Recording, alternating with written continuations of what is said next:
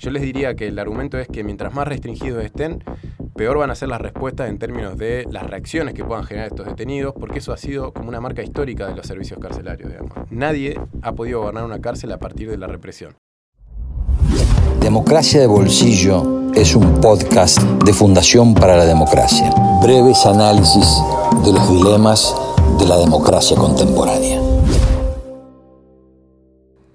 En este cuarto episodio de la serie de podcast Rosario Fuera en Control, nos encontramos con Mauricio Manchado, doctor en comunicación, investigador de CONICET y especialista en cárceles, un tema que es el que queremos profundizar hoy en este episodio. Bienvenido Mauricio. ¿Qué tal? Bienvenido. Gracias. Bueno, entendemos que lo que está pasando en Rosario es un tema complejo, multicausal, y a medida que avanzamos en los distintos podcasts, donde abordamos la problemática de distintas aristas, nos damos cuenta justamente y confirmamos nuestra hipótesis de que es un problema complejo. Entonces, hoy queremos abordarlo desde la perspectiva carcelaria, pensar el sistema penitenciario y pensar cómo influye en esta ola de violencia. Así que Mauricio, si querés darnos un primer pantallazo de cómo se encuentran las cárceles y qué relación tiene con la problemática. En primer lugar, gracias por la, por la invitación. Eh, coincido con que para analizar el, problema del delito en general o de la conflictividad social en Rosario en particular hay que mirarlos desde de una perspectiva multicausal. Esto no tiene una sola explicación. Seguramente la cárcel o el sistema penal en general y el sistema penitenciario en particular tiene algunas claves de lectura interesantes. Yo creo que lo primero que podemos decir y desde donde partimos es que la cárcel no es un espacio social en el que sucedan cosas muy distintas a las que suceden afuera. Esto parece una verdad de perogrullo, pero durante mucho tiempo no lo fue. Es decir, se pensaba que en la cárcel la persona era aislada, digamos, expulsada del entorno social en su conjunto y a partir de ahí se establecían como una serie de normativas y formas de transitar esa institución muy distinta a lo que se transita en el afuera y eso no lo es así. En realidad ya lo habían dicho grandes autores reconociendo que, por ejemplo, las tecnologías de poder que se despliegan en la cárcel son las mismas que se despliegan en instituciones como los hospitales, las escuelas, etcétera, ¿no? O son parecidas. Pero más allá de esta cuestión teórica, nosotros lo vemos también en el, en el cotidiano, transitando las cárceles, investigándolas, en el sentido de que esta conflictividad que se reconoce en el afuera, donde pareciera ser que este crimen eh, desorganizado, como dicen muchos autores, pone a la ciudad de Rosario en un clima o en un, escenario de múltiples violencias, ¿no? y sobre todo que se traducen en ciertas materialidades bastante complejas y alarmantes, como son efectivamente las balaceras y, y las amenazas o extorsiones que ya no remiten solamente a los barrios en los que se entraman tal vez los, los circuitos más complejos del narcomenudeo, digamos, porque siempre estamos mirando como también un, una partecita del problema, ¿no? Siempre estamos mirando una parte del negocio que se disputa en los territorios, pero no estamos viendo la otra parte del negocio que se disputa en otros espacios sociales, fundamentalmente aquellos de las clases sociales más altas, etc.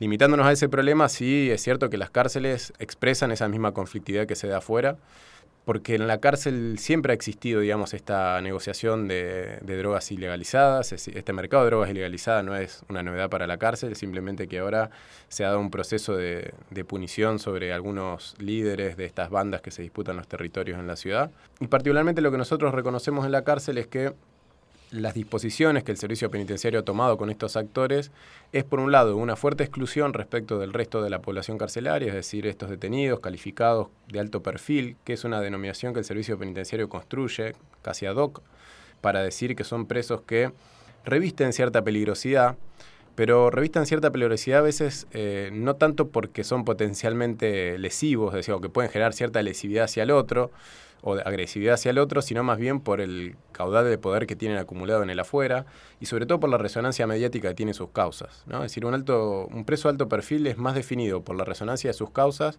que por su potencial lesividad. ¿no? Entonces, en la cárcel son identificados rápidamente porque son excluidos en un pabellón específico, es decir, hay pabellones que se denominan de alto perfil y ahí están estos jefes, estos líderes, estos líderes de, de las bandas narcos. Pero tiene la singularidad que al igual que con otras causas, como por ejemplo los delitos sexuales o por ejemplo las fuerzas de seguridad, no pueden participar de actividades conjuntas con otros detenidos de la cárcel. Si no pueden salir a la escuela con otros detenidos, no pueden compartir espacios de trabajo con otros detenidos, eh, no pueden estudiar en la universidad, por ejemplo, que es un área que nosotros coordinamos con otros detenidos, entonces se tienen que empezar estrategias específicas, limitadas y ligadas a ese pabellón específico. Y esto de alguna manera lo han dicho muchos teóricos sobre la cárcel también, no se puede gobernar una prisión solamente bajo la lógica del control y la represión. ¿no? Es decir, no puedes gobernar una cárcel diciéndole a una persona no vas a hacer nada durante los años que te toquen estar acá, porque efectivamente la cárcel está mucho más marcada por la negociación. Es decir, una cárcel subsiste y no explota, por decirlo así. Esto le decía un criminólogo norteamericano que se llama Hershman Sykes, que decía que justamente es posible explicar la existencia de estas instituciones y que no estallen estas instituciones porque todo el tiempo se negocia, porque existen reciprocidades y transacciones permanentemente que no son solamente de orden económico, es decir, no tiene que ver solamente con, con qué cosas entran y salen de una cárcel, sino también con los acuerdos en términos de eh, bajar niveles de conflictividad, los acuerdos respecto de cómo gobernar un pabellón, ¿no? qué normas internas, más allá de las normas generales que pone la cárcel, se pueden disponer.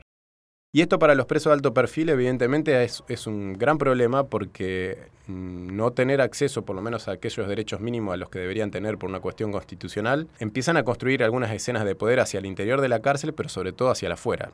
La cárcel contemporánea es porosa. ¿Qué quiere decir? No son más esas cárceles, se describían a comienzos del siglo XX, que se excluían en un lugar determinado, muy lejos de la ciudad. Aunque tengamos acá la cárcel de Piñero, que es donde están alojados estos detenidos, más allá inclusive de eso, digo, de que estén alejadas territorialmente, no están alejadas en términos de las relaciones que se establecen entre estos actores y el afuera. Hay una suerte de transacción permanente entre el adentro y el afuera. Y esa porosidad creo que es una clave de lectura para entender por qué se están dando también los fenómenos en el afuera y por qué son emprendidos justamente por estos líderes que a pesar de estar detenidos tienen todavía como un fuerte eh, caudal de, ejercicio del poder en términos de amedrentar, de extorsionar, de, generar balaceras, etc. Entonces un poco la lectura que venimos haciendo de, por ejemplo, estos hechos que suceden en la ciudad de Rosario, donde son objeto, por ejemplo, el espacio de Pellegrina Alcina, que es una oficina del servicio penitenciario, o el mismo complejo penitenciario de la Unidad 5, que ya fue baleado varias veces, es que los que están intentando también es construir herramientas de negociación hacia adentro de la cárcel.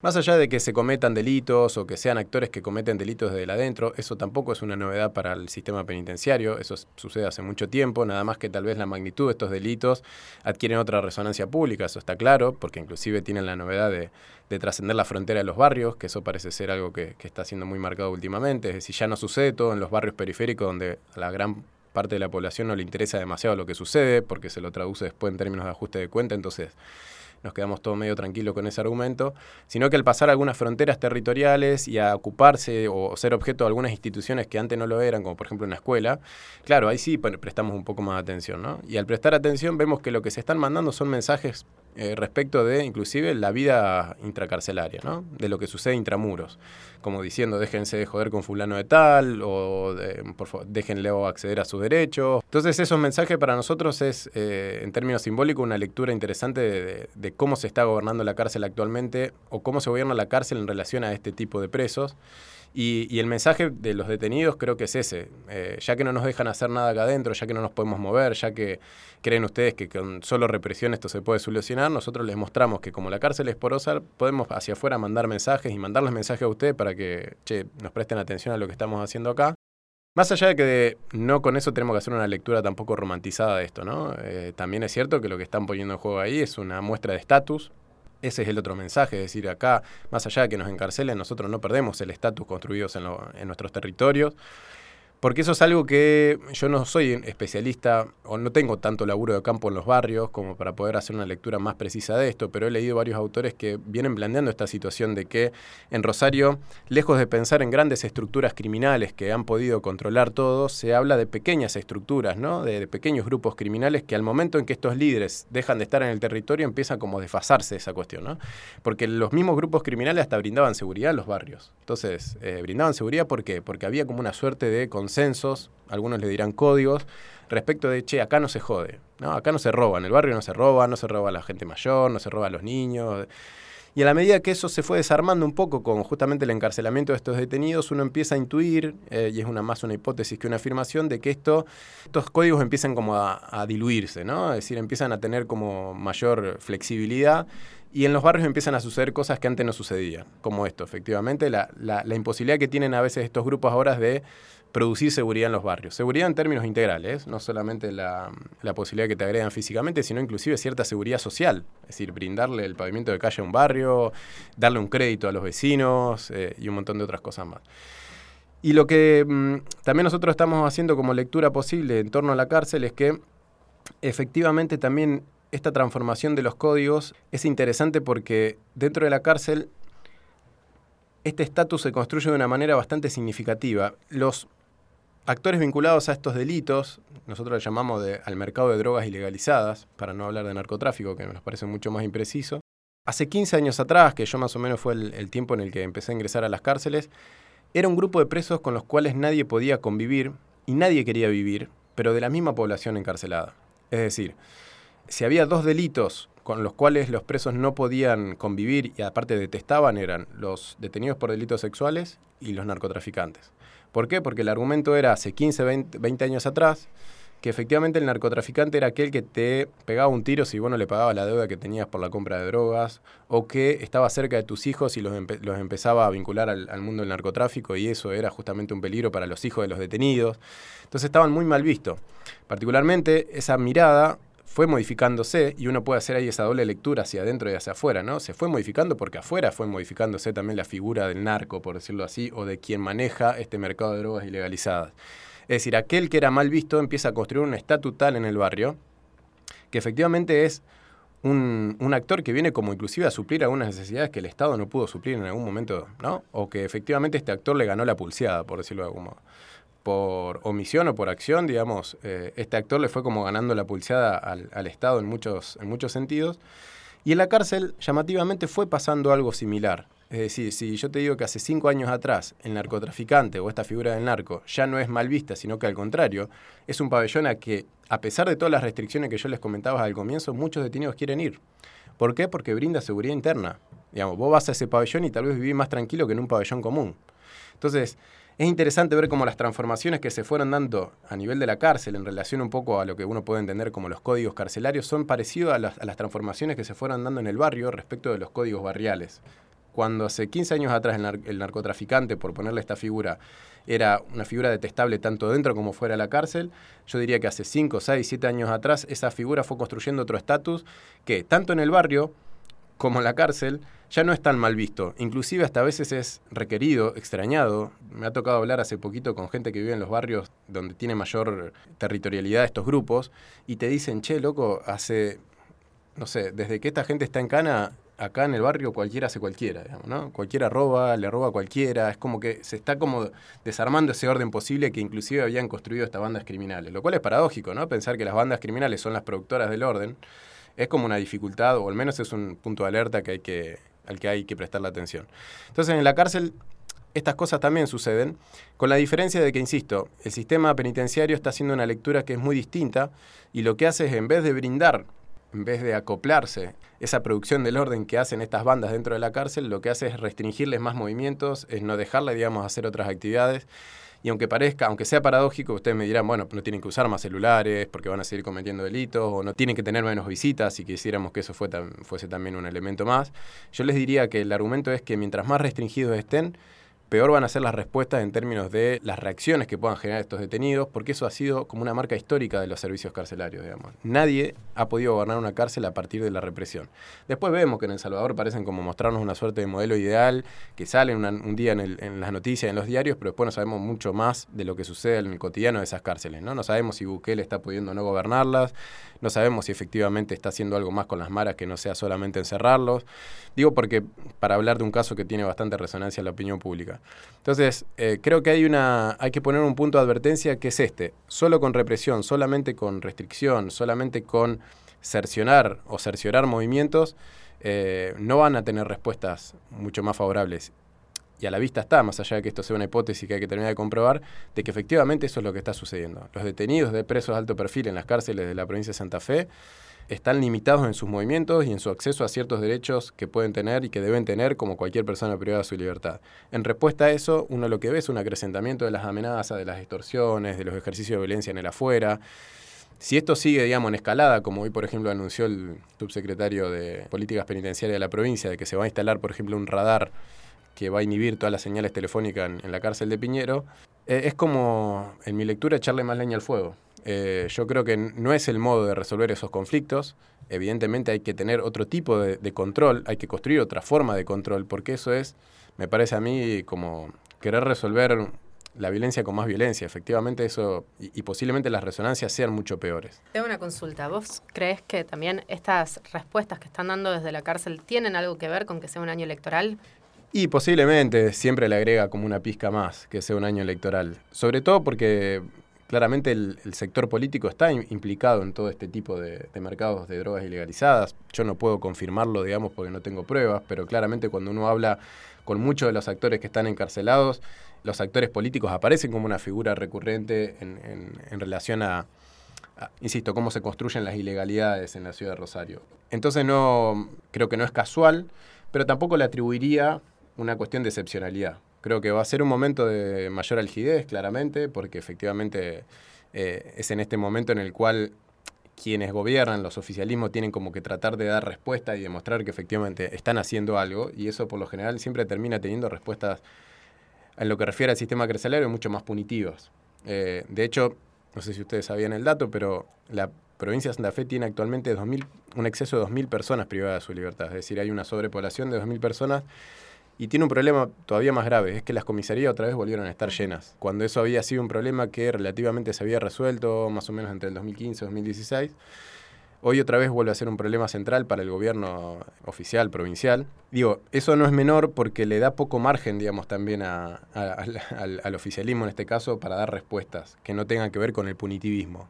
De hecho, es lo que están haciendo, porque no solamente que cada vez aumentan más la población encarcelada, sino que además tendemos a una discusión en la que trata de modificar algunas leyes claramente en, pos de cada vez aplicar más la prisión preventiva. Y es una locura, digamos, una locura, pero porque más allá de que podamos hacer una discusión doctrinal sobre si está bien o está mal la prisión preventiva, en algún lugar tenés que poner toda esa gente que vas a darle prisión preventiva. Si prisión preventiva es, mientras que vos estés acusado, y se desarrolle tu proceso, te voy a meter en la cárcel por las dudas. Mira, nosotros trabajamos en la dirección socioeducativa en contexto de encierro de esta universidad, en el área de derechos humanos. Como nunca en este año nos pasó que mm, hay un artículo en la ley de ejecución penal, la 24660, que se llama artículo 140, que dice a grandes rasgos que si una persona cursa estudios dentro de la cárcel, puede acceder no a una reducción de la condena, pero sí a una morigeración de la pena. ¿Qué quiere decir? Acceder ante las salidas transitorias. En Argentina, a grandes rasgos, vos tenés acceso a las salidas transitorias, después depende mucho del tipo de delito, a la mitad de la condena. Salidas transitorias significa que empezás a salir con dos horas, con 12, con 24 y así progresivamente. Los estímulos educativos son presentados por los detenidos a través de sus defensores para efectivamente mostrarle al sistema judicial y decirle, mire, yo me formé en la cárcel, cursé estudios primarios, secundarios, universitarios, cursos, talleres, lo que sea, y con esto doy prueba que estoy en este proceso de resocialización para que usted, juez, me pueda de alguna manera adelantar estas salidas transitorias. La condena sigue siendo la misma, pero te adelanta las salidas transitorias. Nunca hemos recibido tantas devoluciones de informes rechazados o de estímulos educativos rechazados como este año, para dar respuesta un poco tal vez a la correlación que hay con un momento del año electoral. Rechazos o observaciones, es decir, desde jueces que te dicen, no, pero el nombre del curso, en vez de decir curso, dice programa, entonces no lo vamos a aceptar. O acá no dice para quién está destinado y cuando vos lees abajo dice destinados a estudiantes. Digo, argumentos que inclusive parecen como irrisorios, como decía Foucault, los discursos que a veces son los más, los más peligrosos son los discursos que dan risa y a veces el discurso judicial incurre en esto, en hacerte señalamientos de cosas que vos decís, ¿cómo me está preguntando esto? Si lo tiene escrito ahí, ¿cómo va a haber una diferencia significativa entre un programa y un curso? Si lo que te estoy diciendo es que lo que este pibe hizo fue ir a un espacio de formación, formarse. Entonces, eso es también otra clave de lectura para entender que en un año electoral inclusive el sistema judicial, no solo el político, está con las, antenas paradas, ¿no? Es decir, no vamos a el, el, sistema judicial creo que hace esta lectura, bueno, che, hoy dejar salir a un pibe antes es todo un compromiso para el sistema judicial, porque después capaz que el pibe se comete otro delito y ahí sale en la capital que fulana de tal, la jueza tal lo dejó salir a fulano, ¿no? Entonces, me parece que ahí hay una suerte de ligazón entre sistema judicial, sistema político y sistema penal, que lo único que termina construyendo son elementos cada vez, o terminan construyendo respuestas cada vez más punitivas, que para mí, esta es la evaluación que venimos haciendo, es una olla a presión. Entonces ahí va a haber un problema. Digo, hoy ya tenés un problema afuera, que es esta cosa de que nadie puede controlar esta, eh, no solamente el aumento de las muertes, que cada vez más significativo en los, en los barrios, en la ciudad en general, sino además el aumento de la conflictividad y la violencia, que de acá a uno o dos años más, si seguimos dando esta respuesta, la cosa va a ser peor, lamentablemente. Recién decías que los presos de alto perfil están bastante restringidos, con acceso limitado al resto mm. del pabellón, pero también decías que esto es peor, retroalimenta con más violencia, digamos. Pero entonces, ¿qué respuesta puede dar el poder, el Estado, ante esta porosidad también, porque también se filtran desde adentro para afuera, entonces también decías que estos inhibidores, por ejemplo, que se van a poner ahora en la provincia, también pueden generar más violencia y son respuestas que también generan más violencia. ¿Cuál es la posible solución? Mira, lo que uno tiene que tratar siempre es como de conciliar los derechos a los que está, tiene que acceder cualquier persona privada de su libertad, como también a evitar que esa persona que está detenida por cometer un delito vuelva a cometerlo, tanto estando dentro de la cárcel o afuera. Lo que no suele hacerse es encontrar mecanismos que habiliten, por ejemplo, con respecto al uso de celulares, mecanismos similares a los que se, se, implementaron en la provincia de Buenos Aires o en el Chaco ahora más recientemente, que es generar un registro de celulares a partir de los cuales cualquier hecho que se cometa, cualquier delito que se cometa, vos tenés el registro de esos celulares para poder, digamos, eh, restringir eso. Hoy en la, en la cárcel de Piñero, por ejemplo, todos los que entramos a hacer cualquier tipo de actividad tenemos que pasar por un escáner que te escanea, digamos, corporalmente para ver si tenés o ingreso de drogas o celulares, celulares, etc. Eh, con lo cual podría ser detectable que encuentres si querés pasar un chip de celular. ¿no? Entonces, en vez de implementar, por ejemplo, una política que trate de restringir el mercado ilegal de celulares que hay dentro del servicio penitenciario, es decir, que es un gran mercado para los agentes penitenciarios porque son ellos particularmente, no solamente son las familias, sino que son ellos los que ingresan los celulares y se los venden a los presos por distintas cosas. En vez de generar herramientas, herramientas para evitar eso, lo que se dice es, no, no celulares, eh, no movimiento de los presos, porque un movimiento de estos presos puede generar cierta conflictividad al interior de la cárcel, entonces restringimos derechos, eso es como la primera respuesta.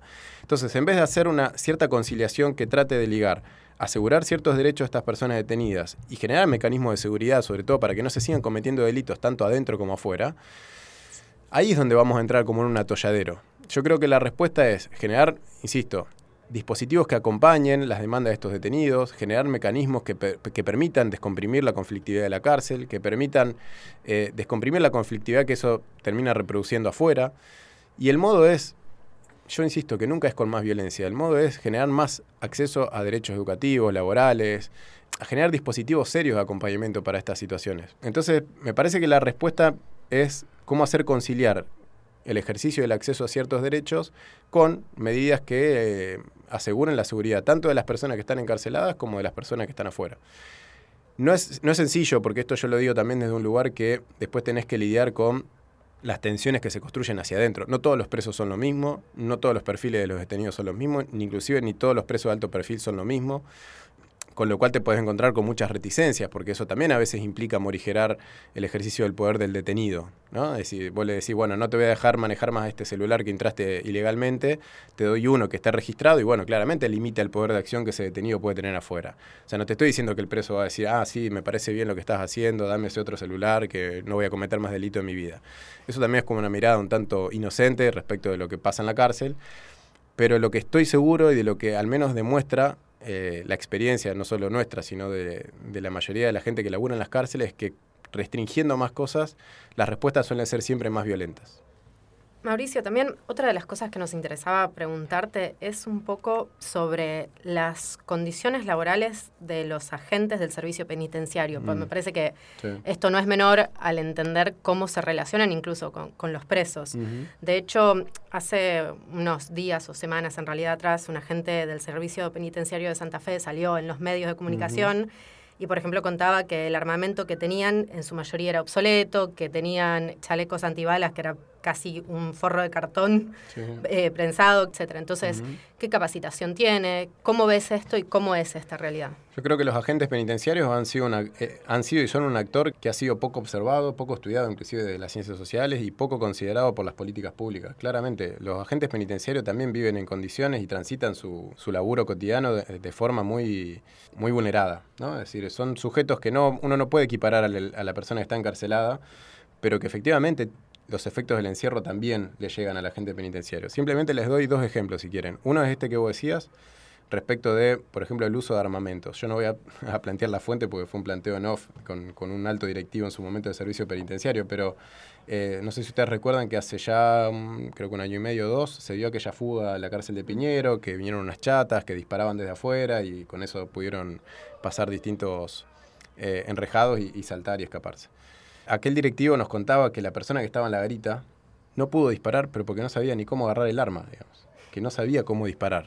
Entonces, que el tipo se metió abajo de la garita y escuchaba balas que iban para todos lados, pero el tipo no salía además porque no sabía qué hacer con el arma que tenía. Entonces, eso es como también expresión de lo que fue pasando con el proceso de formación en el servicio penitenciario de, hace varios años, donde cuando antes se hacía, eh, se profundizaba sobre la formación en la escuela penitenciaria con un tránsito de dos años, inclusive con una lógica de internamiento que esa podría ser más o menos discutida, se pasó a que eh, agentes penitenciarios después de seis meses estén ocupando puestos de guardia en los pabellones.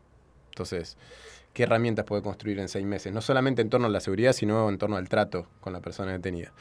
Y otro ejemplo es algo que charlaba con un agente penitenciario hace dos o tres semanas que, que estuve justamente acá en la Unidad 6 de Rosario, que el vago me decía, no vamos más de acá. No, no, porque nosotros, ¿qué hacemos? Vamos, buscamos los detenidos para que salgan las actividades educativas y un argumento fuerte es no hay personal. No hay personal, no tenemos personal para llevarlo. Yo no puedo dejar la guardia del pabellón para llevar un detenido a la escuela porque si pasa algo en el pabellón es responsabilidad mía. Y el tipo me decía, no hay personal, aunque ahora incorporaron unos nuevos, eso no damos abasto porque nosotros estamos haciendo turnos que van de más que de 24 por 48 estamos haciendo 48 por 24. ¿Qué quiere decir? 24 por 48 es el régimen laboral que tienen los agentes penitenciarios, que es trabajar 24 horas seguidas en la cárcel y te vas a descansar 48. Los agentes penitenciarios están planteando, que era parte de los reclamos que hacían en la provincia de Santa Fe, en la ciudad de Santa Fe, este agente penitenciario, es los adicionales están llevando tal carga, adicionales quiere decir como si fuesen hora extra, que en vez de trabajar 24 trabajamos 36, 48 horas y nos vamos 24 horas a nuestras casas. En contexto que además no estamos hablando de que eh, no hay una demanda constante de los detenidos, o sea, estamos hablando de contextos de conflictividades, o sea, no estamos hablando de, un jardín de infante para poner un, tal vez un extremo, ¿no? Estamos hablando de instituciones con fuerte conflictividad, con presos que están todo el tiempo, o muchas veces demandando de, una manera continua, donde aparte las condiciones edilicias de los lugares en los que trabajo son, son pésimas. Así nos pasa a nosotros cuando vamos a buscar un detenido y no sé, si querés, voy a decir una pavada, pero querés ir al baño y el baño está no te puedes ni sentar a hacer nada, ni, ni, podés tocar nada, que parece que, digamos, que, está todas las, paredes húmedas, que, la comida es una, es una mala alimentación tanto para los presos como para los penitenciarios. Entonces, cuando uno empieza a ver que esas condiciones también afectan a la gente, ¿vos qué esperás también? Yo no creo tampoco que la solución inmediata sea aumentar el sueldo, digamos, ¿no? Que, que, decir que eso no va a redundar automáticamente en que esas cosas dejen de suceder, pero sí en poder considerar y evaluar cuáles son las condiciones de trabajo de las personas que, forman parte del servicio penitenciario, que están a cargo de la custodia de esos detenidos y que además de estar a cargo de la custodia deberían estar a cargo de, generar al menos un buen trato eh, hacia esa persona, porque otra vez, si no, lo que estamos incorporando ahí es un elemento más de violencia, un elemento más de tensión, que lo que hace es que, que las cosas sigan funcionando mal o que sigan empeorando. Antes, volviendo un poquito atrás, decías que esta pelea, esta violencia que ejercen también los presos de alto perfil son para también acceder un poco a los derechos y ganar poder dentro de la cárcel, intramuro.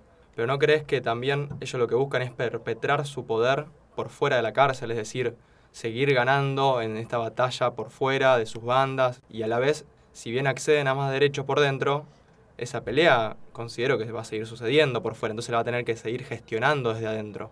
Sí, seguramente lo que están también tratando es de al menos sostener cierto tipo de, gobernabilidad en los territorios, ¿no? Es decir, bueno, ya que estamos en Cana o que nos han, metido en Cana los principales líderes de estas bandas, es cómo hacemos para que esto no se desmadre o, para que cuando nosotros tengamos que salir esto siga en pie, por decirlo de algún modo. Sin embargo, em, eso no, no implica que las cosas puedan que las cosas convivan, por decirlo así, al menos en la lectura que nosotros hacemos de la cárcel. No, no son como dos elementos contradictorios que una persona pida mayor atención a su tránsito por la cárcel a que haga todavía convivir la estructura delictiva que lo, lo hizo fuerte afuera. Pero porque además eso es como pensar que ¿Vieron como dicen ese, ese viejo refrán? Si uno mata al perro se muere la rabia, una cosa así es, ¿no? Pensando en un perro que está rabioso. Es como algo parecido acá, es como pensar que si vos encarcelás al líder de, estas bandas, el delito va a dejar de, existir. Y el delito tiene otros argumentos, tiene otras fundamentaciones, tiene, tiene otras razones inclusive para estos actores, ¿no? Es decir, para, para muchos de estos actores el delito no es solamente un mercado, el delito es una forma de, ser, de vivir, en términos de haber construido una figura que claro que yo también quisiera mantenerla, a pesar de que me metan en cana. La verdad que, digo, eh, si el delito muchas veces es lo que te define, eh, que te metan en cana es como eso, es como casi despojarte de cierto rasgo identitario.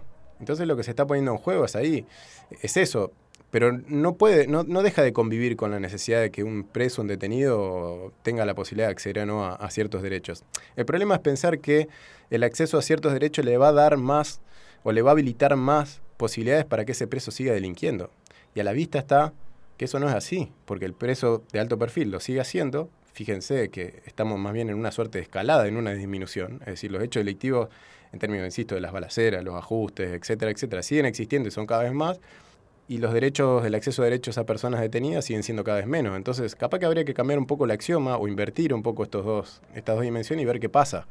Porque si no, siempre estamos como actuando sobre el éxito de los fracasos, ¿no? Es decir, el, sistema político en general, el sistema judicial en particular también siempre opera sobre la idea de que para resolver un conflicto con alta con alto grado de violencia lo que vamos a hacer es, insisto, darle más generar más violencia. Y es lo que se ha hecho siempre. Es lo que se ha hecho con las reformas Bloomberg en el año 2004, es pensar que eh, aumentar las, penas en el Código Penal va a generar una que la persona que cometa un delito evalúe previamente si va a cometer o no ese delito cuando a veces se escapa de las fauces de la racionalidad lo que uno hace en cualquier acción de la vida, ¿no? Y eso no sucede así, no sucede así, pero porque no nos sucede a ninguno de nosotros, por lo general. Entonces me parece que la respuesta a eso es, no sigamos haciendo lo mismo, porque ya vimos que esto generó más fracaso. Es decir, la pregunta sería, estas medidas que son cada vez más punitivas, ¿generaron mejores normas de convivencia en la sociedad? ¿Generaron, digamos, mejores tasas de, de, reincidencia en lo que refiere a la delincuencia? ¿Generaron, qué sé yo, que la tasa de encarcelamiento se reduzca? ninguno de esos índices que vayas a buscar son mejores. Entonces, la pregunta es, ¿por qué vamos a seguir haciendo lo mismo? Mauricio, y ahora eh, una pregunta que corre más por tu expertise como comunicador. Mm. ¿Cómo ves el rol de los medios de comunicación en este entramado? Mira, yo creo que los medios de comunicación, voy a hablar a nivel local, porque estamos pensando la, la ciudad de Rosario, porque es distinto a veces pensar en los medios nacionales que, que tienen otros intereses, que también disputan otros elementos de poder, etcétera. Yo creo que los medios locales están como en una suerte de, vieja lógica de construir ciertos estereotipos que se siguen reforzando desde siempre, que es esta idea a pensar que hay sujetos matables, ¿no? Que hay pensar, a pensar que hay sujetos que inclusive no merecen ni siquiera la práctica del duelo. No importa quién se murió, en un ajuste de cuentas, fue en el barrio, van ciento tanto de muertes, ya tenemos 130 ahora este año, han sido 170 y pico en otros años, etcétera, etcétera. Eso por un lado. Por el otro, reconozco como cierto desconcierto de, también del discurso de los medios locales, pero un desconcierto que muchas veces eh, repercute en, eh, en, planteos interesantes, que es en tratar de conocer un poco más las realidades específicas, no solo de estos barrios, sino también de estas instituciones. ¿no? Entonces nos viene pasando, por ejemplo, que hay actores de los medios que nos consultan sobre estas cuestiones, ¿no? es decir, el diario La Capital o el diario El Ciudadano, es decir, tratando, por un lado, de encontrar claves explicativas para lo que está pasando en Rosario y en otros casos, y en muchos casos también, tratar de encontrar otros elementos que permitan definir otro estereotipo de, por ejemplo, la persona encarcelada. Es decir, demostrar que también suceden otras cosas. Yo algo charlábamos en las conversaciones previas. También muchas veces la cárcel eh, sigue siendo noticia solo por esto. Y la verdad que en la cárcel pasan otras cosas. Esto no porque la cárcel sea buena, sino porque hay un montón de otros actores de la sociedad civil que intervienen ahí para desmontar un poco la lógica más punitiva y generar escenarios que permitan otras cosas, que permitan a un pibe estudiar, que permitan a un pibe, no sé, sentarse en un taller a escribir, que le permitan a un pibe hacer música, que le permiten vincularse, no sé, con la religión a pesar de que uno pueda tener física también. hacer actividad física que, que, y que inclusive no solamente le permitan transitar el encierro de un, de un modo menos gravoso, sino que también que le permita construir un escenario distinto afuera. Ese pibe va a volver afuera y si le vas a dar menos herramientas y le vas a generar cada vez más una sensación de que ese pibe no sirve para nada, y es muy probable que salga y siga pasando lo mismo o peor. Entonces, si bueno construir un escenario donde el pibe tenga un horizonte de posibilidad distinto, bueno, creo que es muy complejo encontrar una salida, una solución a lo que está pasando. Digo, esto nos pasa con la experiencia concreta además de, de la universidad en la cárcel. Nosotros estamos haciendo un relevamiento respecto de la cantidad de personas que transitaron carreras universitarias y es muy limitado el ejemplo porque en realidad la universidad tiene múltiples intervenciones, no solamente el acceso a carreras, pero solamente mirando el acceso a carreras eh, estamos construyendo una suerte de estadística local y muy chiquitita que en un primer barrido te da algo así como que de 40 personas que han transitado carreras universitarias y hoy están en libertad, solamente volvieron a delinquir tres. Eso también hay que empezar a mirar y poner en escena sobre la cárcel. No porque lo haga la cárcel, sino porque hay actores de la sociedad civil que intervienen en ese sistema carcelario para no hacerlo mejor, pero sí para generar escenarios un poco más amables para el tránsito de esos jóvenes, mayoritariamente jóvenes, como ustedes sabrán, sino también para construir como una trayectoria post-encierro que, que habilite otras posibilidades para establecer una suerte de diálogo con los otros entrevistados. Marcelo Saín dice que es un triunfo provincial y político el encarcelamiento de Alvarado y Cantero en instancias tempranas. Y remarca que el problema estuvo luego en la gestión de la cárcel, que esto posibilitó que estos actores puedan laburar desde adentro. ¿Qué opinión te merece esta declaración? No me arriesgaría tanto a, a reconocer si eso fue un triunfo de alguien o de algo. Eso posiblemente sea una lectura que él haga más de su rol en su momento como parte del Ministerio de Seguridad. Me cuesta afirmarte porque el, por el laburo que hacemos, que si bien no es desde una perspectiva abolicionista, sí desde una fuerte crítica a cómo funciona el sistema penal, digo, me cuesta pensar o decirte que el éxito de alguien es que metamos en cana a alguien, digamos, o el éxito de algo es que metamos en cana a alguien. Simplemente porque creo que, la cárcel nunca dio respuestas favorables para, ese tipo de situaciones. Al margen de eso, sí creo que, que el comete un delito debe cumplir una condena, y efectivamente está el Código Penal y es un modo de convivencia que, regula la vida social, y en ese sentido no es que estoy diciendo que hay que dejarlos libres. Efectivamente es lo que tenemos hoy, no hemos sido como humanidad más creativos para, inventar otra cosa. Por eso digo, no, no me arriesgaría a afirmar si eso fue, es el triunfo de algo o no.